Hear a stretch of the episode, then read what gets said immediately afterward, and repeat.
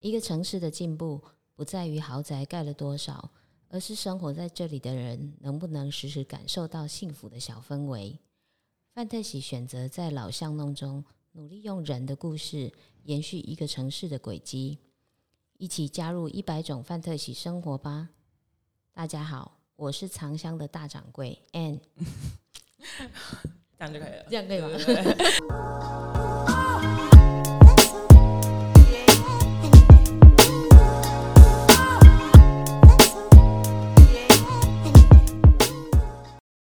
欢迎 Ann 跟 Eric 今天到一百种范特喜生活的 Podcast 来。那呃，长香其实算是绿光计划，就是。始祖、资深店家、资深店家，对对对，对对对，就是呃，绿光计划从二零一一年到现在到今年，其实已经十个年头了。那长香今年首次是绿光计划第一波进来的居民，甚至在更早之前就已经就已经呃，应该说有一些连接的啦。因为当初昨天 Ann 有跟我提到，你们是当初是看上美村一一七巷的感的那种巷弄中的那种。的营造出来的氛围啦，嗯那嗯，最后就是经过呃几个波折之后，落脚在绿光计划。那这中间的故事，我想请 Ann 跟我们分享一下。就是好对，当初我，我其实大概是十年前创业的，嗯、然后那时候我参加的是呃教育部的呃一个 U Star 创业计划。那其实那时候我本来最开始落脚是落脚在呃桃园的中央大学育成中心。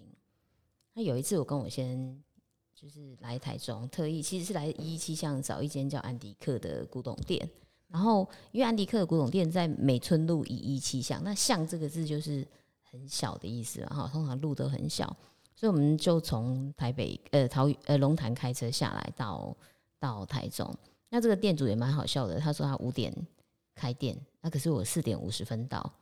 所以呢，我就想说，他人下午五点才开店，对啊，开他只开晚上 是啊、他是那种感觉深夜呃半夜呃深夜食堂那样子，然后就想说没关系，我等一下不是就开了吗？嗯，啊，但是因为五点没有开嘛，对，五点十分也没有开，嗯，然后我就在他们家的二楼这样继续等等到五点半这样，然后这时候因为因为他们店在二楼，所以我就站在外面那个阳算是阳台那个位置，就是。店的位置跟呃巷子的这个呃楼梯上去的这个拐角，其实是可以看到外面。那刚好你知道天色就慢慢的暗下来，嗯、然后这条巷子就开始陆陆续续有一些暗黄的灯光，嗯，就是亮起来，然后开始飘着雨。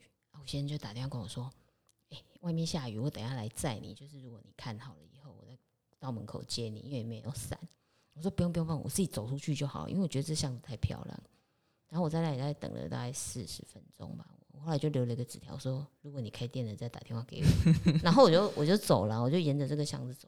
哇，我觉得这巷子好美哦，就是小巷爱乐芬啊，嗯、然后那时候还有一些甜甜点店开着。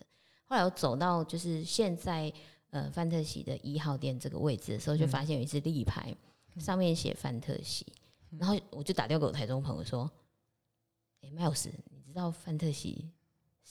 是谁吗？嘿，因为我我其实是台中人，就我小的时候是台中人，但是我离开很久了。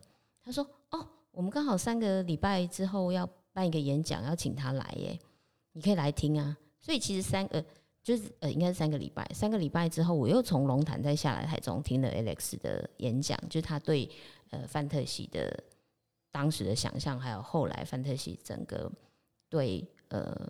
他们接的这个老屋改造的案子，嗯，然后还有他们公司的愿景，嗯、那我们当时就去参观的绿光计划，那时候还在整理，可是所有的店家都已经承租出去了，分租出去了，也没有任何的空间，所以我后来接触的人是 Peter，嗯、对，然后大概事情又过了三个月吧，就陆续有一些店家就是开始营运，我们就找了一个周末跑到。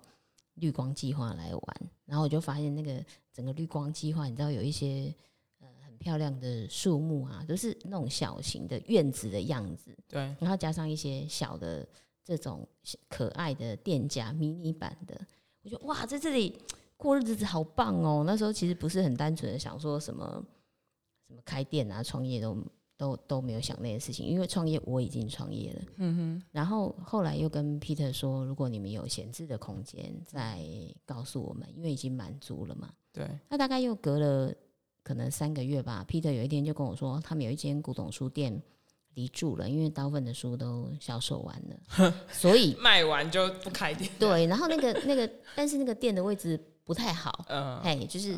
比较角落，角落，然后店也很小，嗯、那大概只有四平。我印象中我拿尺量过是四点三平这样子。然后他就带我去看，然后里面就是一些废弃的雨伞的架子，就是他们之前有隔壁有另外开一间雨伞店哈，他们有一些废弃的架子，然后停着三辆昂贵的脚踏车。墙面上大概，因为你可以想象它是放很多很多的古董书。所以当书跟书架都移走的时候，墙面可能有几百个那种钢钉钉下的坑洞。嗯，对。然后我就看着那间就是在一个角落，然后不太起眼的小小的长方形的四点三平的房子。嗯，我心里面想说，这这这这我可以吗？就是我其实心中有很多的疑惑跟需要很大量的想象力。嗯，对。然后我们在那边看很久以后，回去讨论一个星期，我就跟我先生说。好，那不然我们就来台中好了。那我当然那时候其实，在创业上也遭遇很大的呃挫折跟困扰啦。可是我发现我来台中的时候，就忘记这件事情了，就感觉人生又充满了希望。所以，and 你当初在 USR 计划里面的创业，也是跟古董首饰对，是古董首饰有关系。但其实还整个那个过程是开心的，只是你会发现说，我说真的哈，创业是非常辛苦的。嘿，只是很多时候你没有办法告诉人家。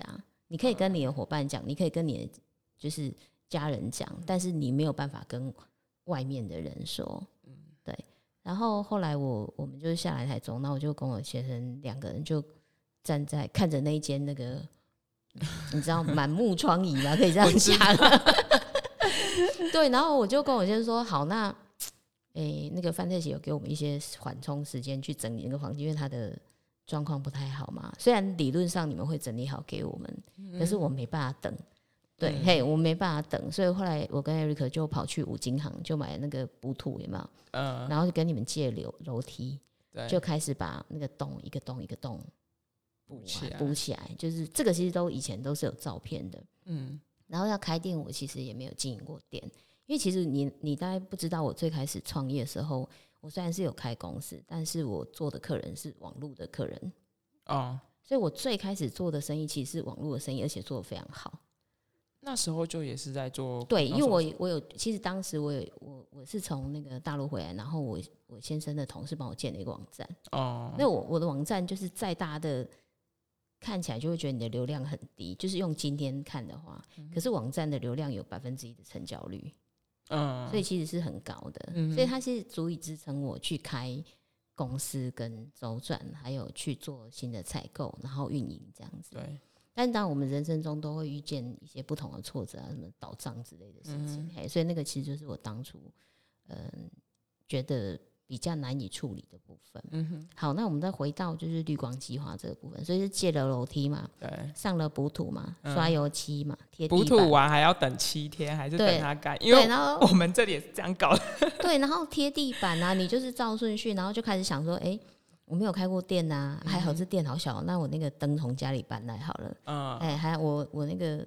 跟我先生结婚的时候就买古董灯啊什么的，嗯、然后化妆台，哎、欸，我阿妈的，所以就又再把化妆台搬来，嗯、就是所有能用的东西都尽量从就是现成的，对，就是我家里有的一些老的东西，有的是阿妈给的，有的是我以前出国的时候买的，嗯、就把它开起来，开成那开开出的那间四点三平的店。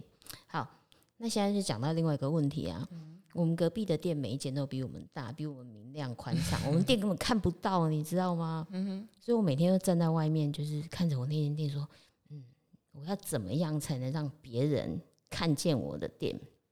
嗯，看见我的店。我白天没有优势，可是晚上我有极大的优势，这样子。嗯，对，就是我的店是跟别人是刚好相反。他们白天是很明亮的，可是因为我的店晚上会看起来比较呃暗一些。”然后的灯光是那种碎状的，就是说呃焦点式的，就是这里有一个亮点，那里有一个亮点。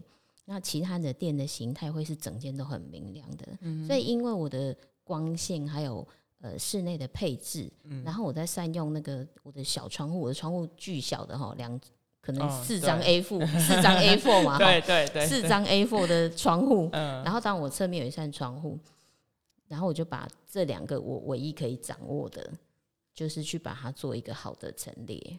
所以我反而就吸引到了很多客人，不过也好了，因为你知道四坪也放不下二十个人嘛，放不下。对，就是进来两三个人，你一定会觉得很拥挤的。对，对，是这样。那时候我在绿光店是这样开起来，然后大概在又隔了一年多，因为空间实在太小了，所以再去跟 Alex 争取，我们要换到现在大家看见我们的这间店，在绿光计划第一间店，对，二号这样子。那那人家会说那。其实 Alex 那时候也会有一些疑疑惑啊，就是你你卖首饰，首饰的东西都很小，为什么需要一个很大的空间？我说我是因为你没有给我选择，就是我的空间原来很小，是因为我没有选择。然后我现在就是去现在所谓门牌二号的这个你们习惯看见这间店的时候，其实是有跟 Alex 做很大的争取，还做了不知道六七八次的简报。嗯，对，跟他说我打算怎么做，做什么样子。所以我们从呃，原来的六号的位置转到二号的这个位置的转场，其实是靠一个给女儿的一百件古董首饰。嗯，我们先开展览，跟 Alex 说我可以做到这个程度，就是展览我可以做到这个程度，然后我再把我的店从六号搬到二号去，这样子。可是你知道吗？那个二号的挑战也很大，他没有输六号，六号只是。一百多个洞而已嘛，哈。二号，二号是，你知道没有门，没有窗户，天花板是塌下来的。他以前是，就是是可以当小朋友万圣节的鬼屋，对。然后那个院子的那个树叶就很像废墟那种感觉，哎。然后地板上就是都是那种石块，你就想象那个房子倒倒塌以后，不是都会有一些大的碎石块？对对，所以我我们那时候隔天那个。因为范特喜要帮我们贴地板啊，我跟 Eric 还有呃谁小明，对不对？啊，然后还有瑞哦，瑞嘿阿瑞是很后面，还有呃是小是小明嘛，就两四个人一起拿着推车，还有那种大的扫把，因为其实他是没有办法用一般扫把去扫那些石块的，然后扫到凌晨两三点。因为其实哎，你们在进去。二号店就是二呃绿光计划二号的时候，那个之前是完全没有开过店面的，所以再重新整理起来是非常辛苦的。嗯、对对，然后我们就是要面对那个拆地板嘛，然后拆完地板以后就有新的状况啊，因为你会发现那个木头有虫蛀的情形，是，所以就会要再找人来来呃除虫、消毒各式各样的过程。但是我觉得这个就是说，嗯、呃。如果你想要在老的房子，呃，运营你自己的一个小生意的话，你就必须要学会跟老房子相处。是，而且即便你现在没有遇到问题，你也要有这样的心理准备。为什么你不去选新一点的店面，然后首饰摆的漂漂亮亮，不是对整个品牌形象比较好吗？那你反而是选择老宅，然后也选也也开始跟老宅共处，和平共处。这个我我觉得哈，我觉得就是说在，在在经营一间公司的时候，如果你作为一个企业主，你的思量当然会是以运运营这间公司，呃，可以呃顺利的获取合理的利润是你的最大考量。是，可是其实我有一个小朋友，嗯、呃，他现在很大了，但是他跟着范特西一起长大，现在已经国三了哈。就是你想想看，从小学一年级到现在这样。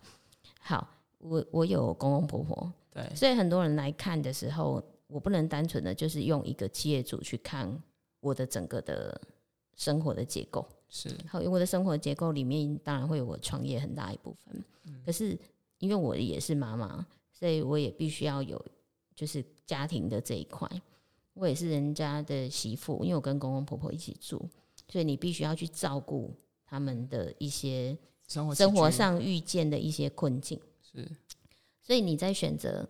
就是运营你的店的店面的一种，或者你自己个人生活的抉择，你的重心是势必要有所取舍。嗯，你如果投注店面时间很长的时间，你势必就要牺牲孩子的时间或者是长辈的时间。那这个其实都是很难的。所以我们后来其实也把，就是我们的住家就离店很近，因为有什么事我就可以马上跑回去，五分钟之内可以赶到这样子。那孩子的话，因为我的女儿刚好是自学的小朋友，嗯，然后后来是转共学，所以他不是体制内的孩子，他整个就是在呃绿光这个地方长大，因为他就白天在在绿光玩，可能跟蚊子就是小学学做粘土，做到小学六年级，从一年级做到六年级，然后蚊子老师说你毕业喽这样子，那周末就跑去玩这样子，然后。其他的话就是在这边，就是跟其实之前的店家很多都很熟悉，现在因为就是换的比较多，所以他就是没有，而且也长大了，就是青春期少女，所以就有一些店家没有那么熟悉。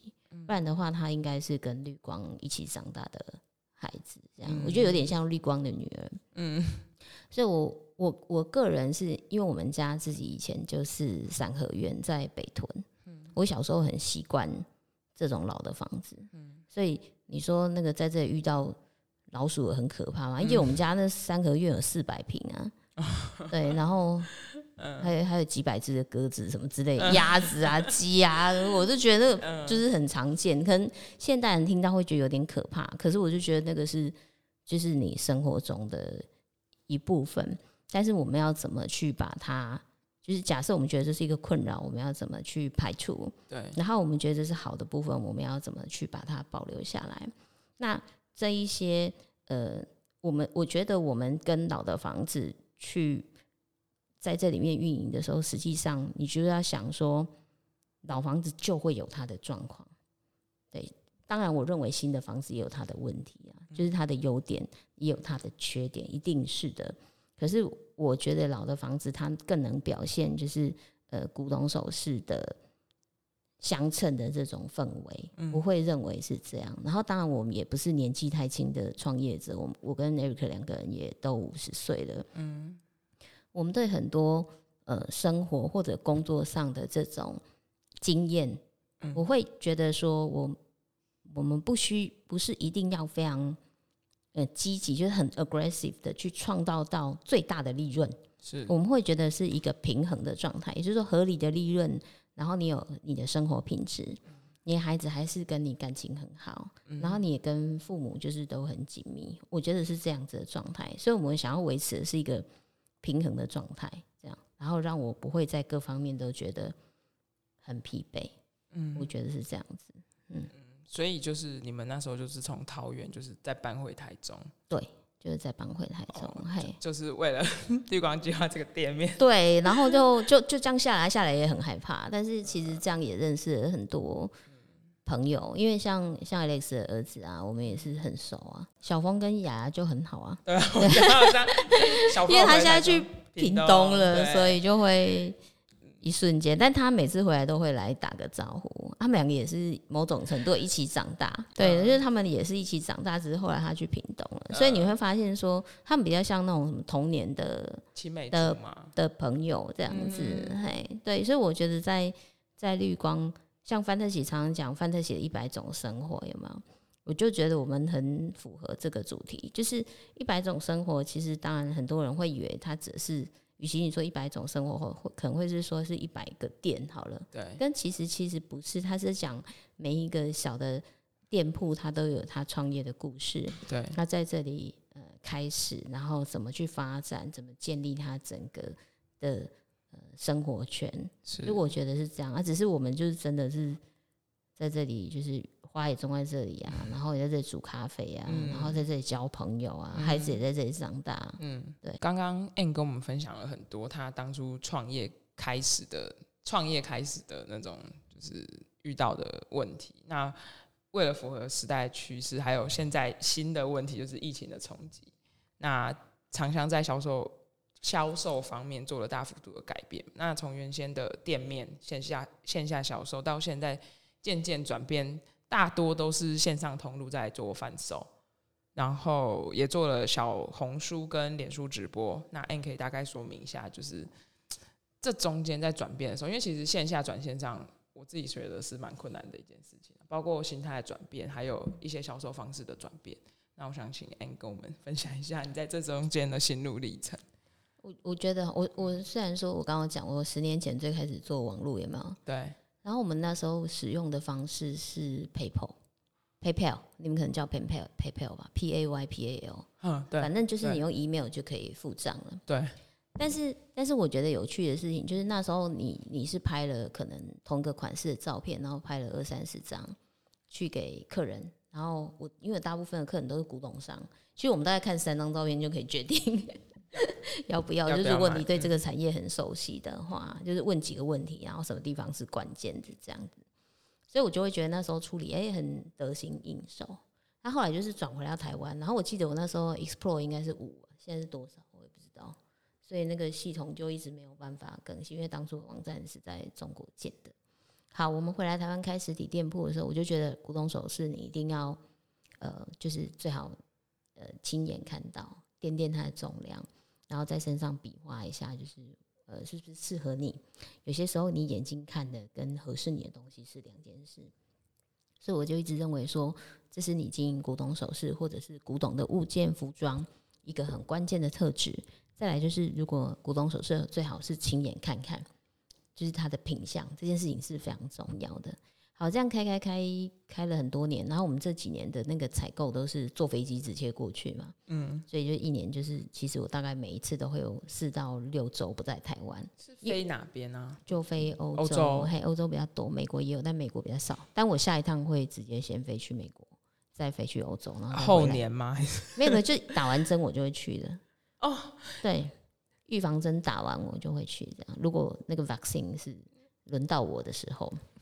嗯，对，然后这个这个事情结束结束了哈，撇开不讲。好，那过去这这一年多，很多人就会说，那那你既然你都是直接去采购的，嗯，那你这一年多你没有采购，你怎么办？嗯，我我觉得大家大概很难想象，就是我们每次回来的那个采购的首饰的重量，大概会在十五到十八公斤左右。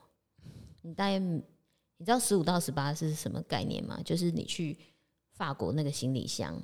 每你去欧洲的一件行李箱限重是二十吗？对，航空公司会给你二十三。对，这样这样你有概念吗？嗯，好，就是大概知道是 什么数字。对，好，那那还好，就是说，其实我开店之前，我现在五十岁了，我开店之前的那个大概已经有买二十年的古董首饰，因为我是从大学那时候买到现在。嗯，所以我存下来的东西也有非常非常多的数量。嗯，而且在店里你也会发现，我们就是造品牌。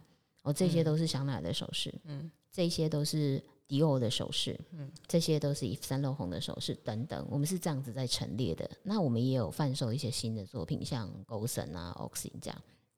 好，所以这过去一年多以来，我们是没有办法出去采购，那怎么办？我们就从柜子里的下面拿出来，那柜子下面的那个留下来的东西数量当然就会渐渐减少。嗯，好，那疫情我也会害怕啊，当我看到就是。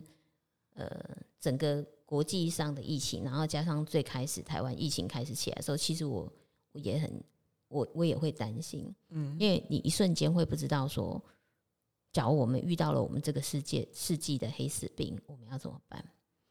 那我就做我能做的啊，就是譬如说 Instagram，嗯，所以我就开始经营了 Instagram，那也不过是几个月前的事情，嗯，然后你就会发现，你去拍 Instagram，哎、欸，我们也不会有粉丝，因为人家也不认识我们嘛，嗯。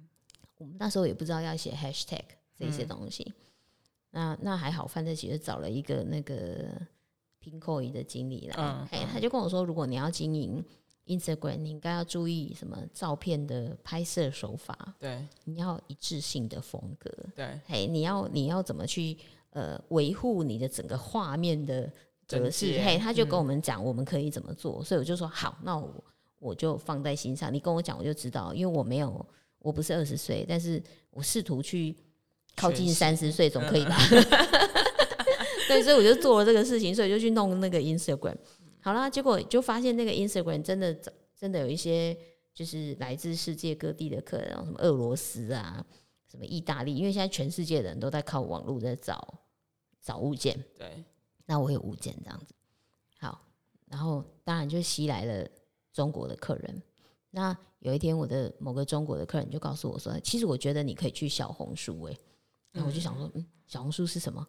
所以我就去下载那个小红书 APP，然后我不会用，然后就开始用了，就也是开始，然后就开始就是试图去理解小红书是怎么去运运作的，就我觉得小红书对我来讲有一点点像 Facebook，嗯，只是说现在 Facebook 已经可以进行销售，但小红书是不允许你进行销售的。嗯、他们小红书经营人会希望他把小红书当做一个引流，再导到他的微信，所以他们会把这一些其实是他的客户或他的潜在客户的名单再 collect 到他的微信账号去。就是用引流，反正用一些小手段。虽然小红书是禁止的，嗯，所以就是我也去了小红书，然后你就会发现，我到现在去可能也才两个多月，嗯，他们的反馈其实是蛮好的。我个人认为，就是因为我有很多，第一个是我有好的物件，香奈儿、迪奥、圣罗兰这些品牌，我有很好的物件。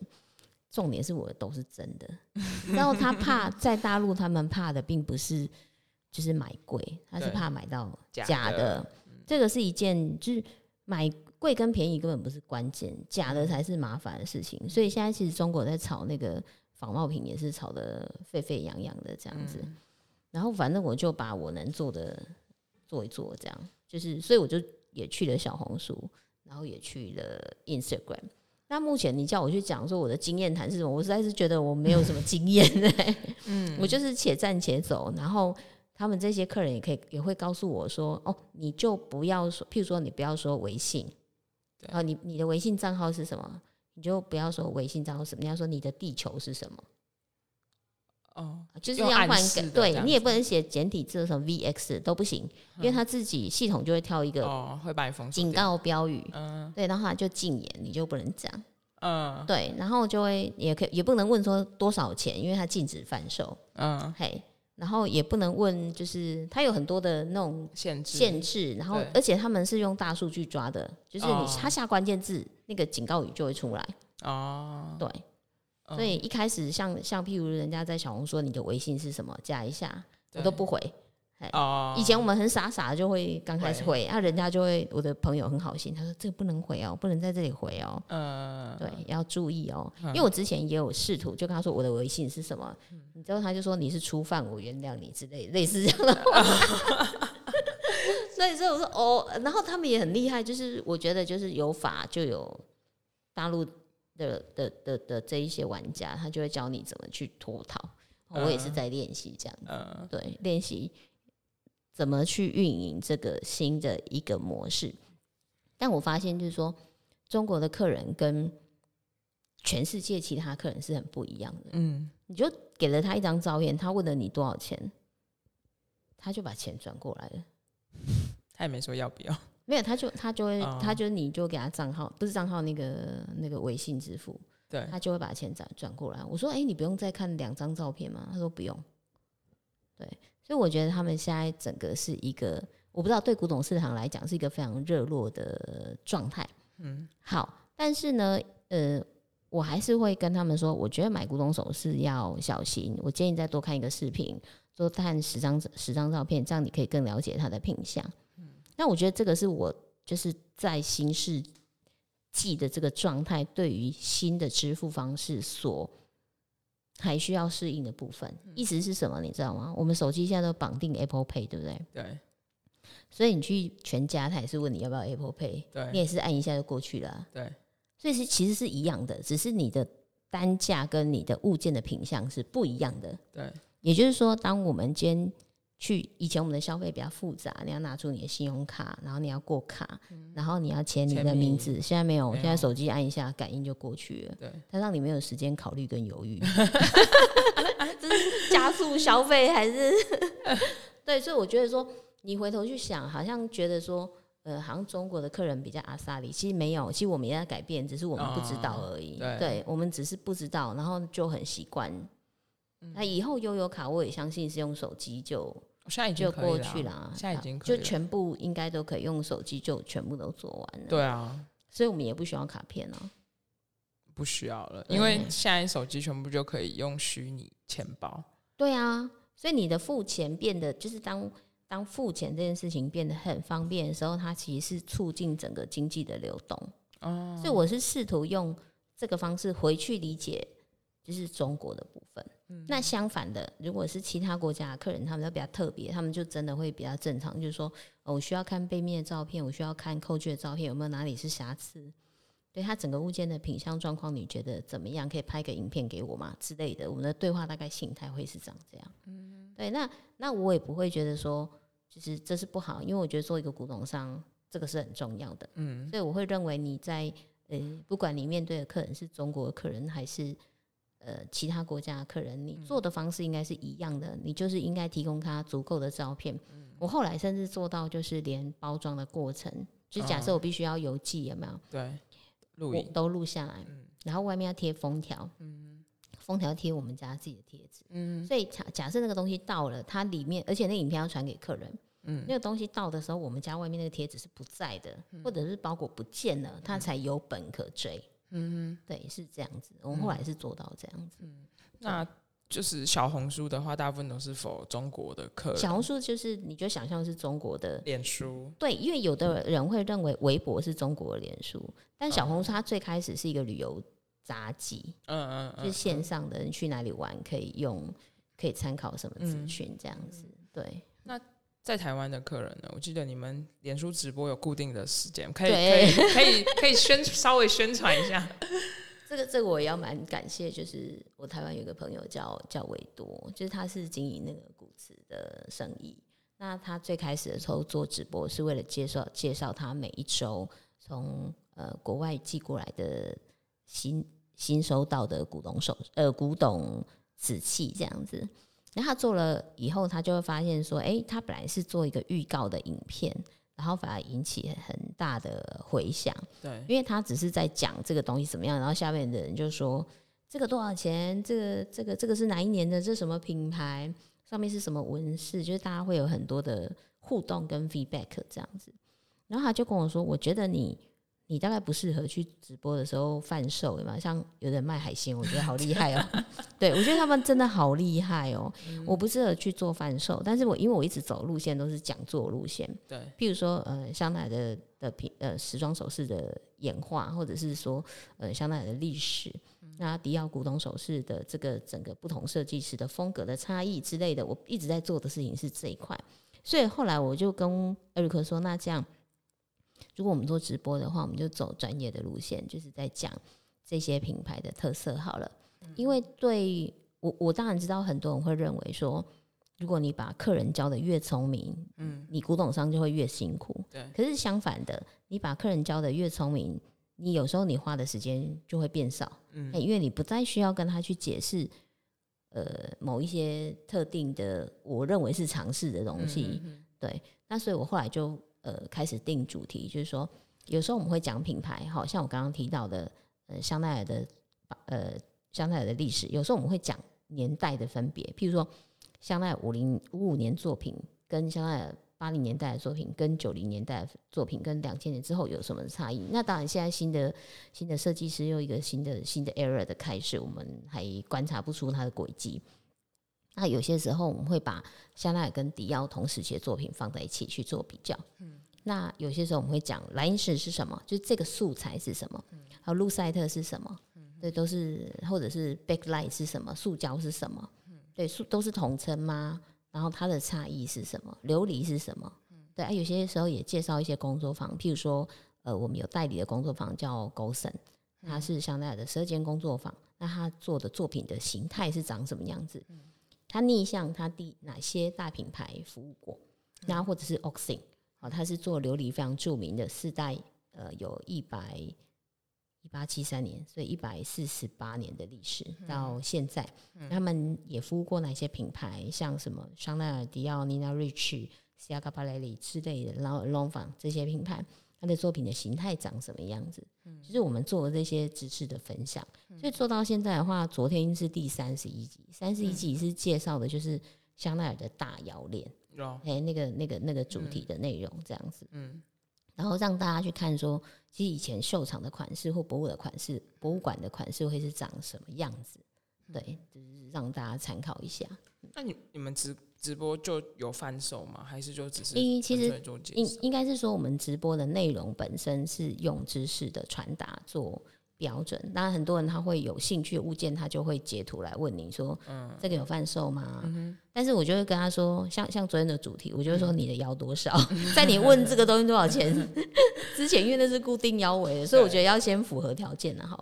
但当然，如果他是买去收藏，那是另外一件事情。嗯、但是我就会很直觉说啊你，你你的腰可能这条要二十四腰哦，所以如果你不是二十四腰，可能 这你要先跟客人讲啊，因为他有一些东西是你必须提供给他做一个参考的资讯，这样。所以我觉得每个人想的点不同，嘿。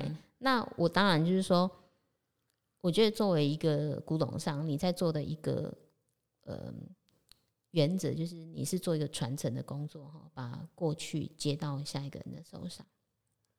所以有些时候，我很多时候觉得，我就只是一个嗯掌柜或者是总管在管理这个物件。嗯，所以你这个东西要一个延续的话，你就必须把你知道的呃资讯尽量能够完整的提供去。呃，给这个要迎接这个物件的人，嗯，我觉得是这样子，嗯，那一样的就是像像我们在绿光计划的时候，人家说哇，你们这个房子是你们自己的吗？我说没有，就是范特西的绿光计划之类的。他说你们怎么租到这个房子？我说嗯，就是也花费了一小段心力。就是如果你知道那个过程，你就知道它不是三天两夜的事情，嗯，对，就是这样子。你们直播有固定的时间吗？我们每个星期四的晚上八点钟。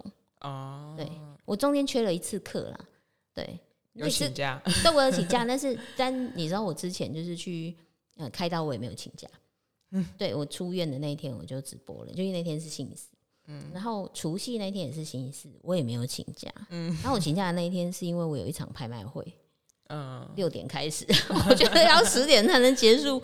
我然后八点的时候刚好是要拍那个古董首饰，所以我猜啦，我估计就在那个前后。我实际上最后真正开始的时间是七点四十几分这样。嗯，那所以我因为我们从前面那个包包啊、衣服开始一路拍下去，所以我就那次我就我就请假。很主办的拍卖会吗？不是不是哦，去参加去参加别人的拍卖。对，就是也现在都改线上的嘛。你知道两三周之前，佳士得拍一场一百多件的香奈儿，他拍出了历史新高，这样子。对，大家疫情就是也没有地方花钱，就去参加拍卖。哎，你知道我们有一件首饰，就是大概三年前在展览的时候，那时候卖了，就是香奈儿的一个胸针，卖八万多块。他佳士得那一场拍了八千一百二十五块美金，你还要加三，你还要加。我印象中，我猜我估计是 total 就是。呃，他的服务费加上税的话，应该要三十到三十五 percent，所以八一二五加起来应该要，我觉得如果你真的买到那个东西，你再运到台湾的话，我估计是一万一到一万二美金之间的胸针，那就差不多正差不多。对，所以你只要选对了物件，它是 有增值潜力。这个是蛮有趣的事情，嗯，对，好啊，那就今天差不多到这边，嗯，谢谢，谢谢大家，这是我的初分享。